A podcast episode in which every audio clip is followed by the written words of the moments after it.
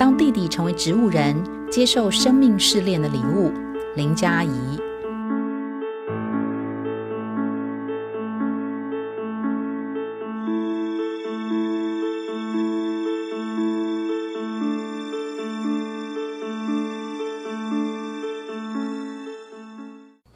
明天一个人的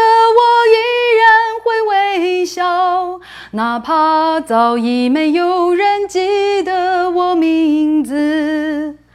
Hello，大家好，我是林佳怡。我曾经是一位歌手，也在时尚圈创业，目前是两个孩子的妈妈。我十九岁的时候到日本参加亚洲最棒歌唱比赛，得到了年度总冠军。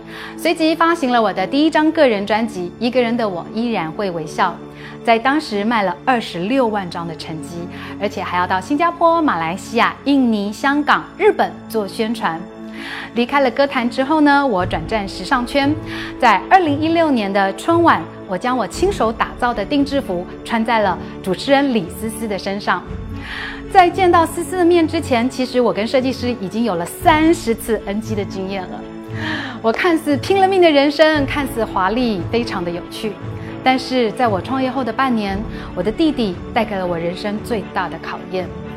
当我的弟弟在一个工作场合中遭受了意外，然后昏迷，我知道的时候，赶到医院，他已经是绑在床上的一个人，全身是咖啡色的，尿出来的尿液是橘色的。我痛苦到不停地撞墙，然后看着我的妈妈，每天告诉我说：“没关系，弟弟明天就醒了。”我除了心痛还是心痛，但是感恩有这样的机会，让我皈依了佛门。接下来的人生里，我用佛法不停地修改我自己，来面对我人生一关又一关的考验。其实机会是给准备好的人。只有不停的自己努力做好自己可以做的事，然后掌握住每一个机会，随缘而过，随遇而安。接下来的人生就是这样子走下去的。在这里与您分享。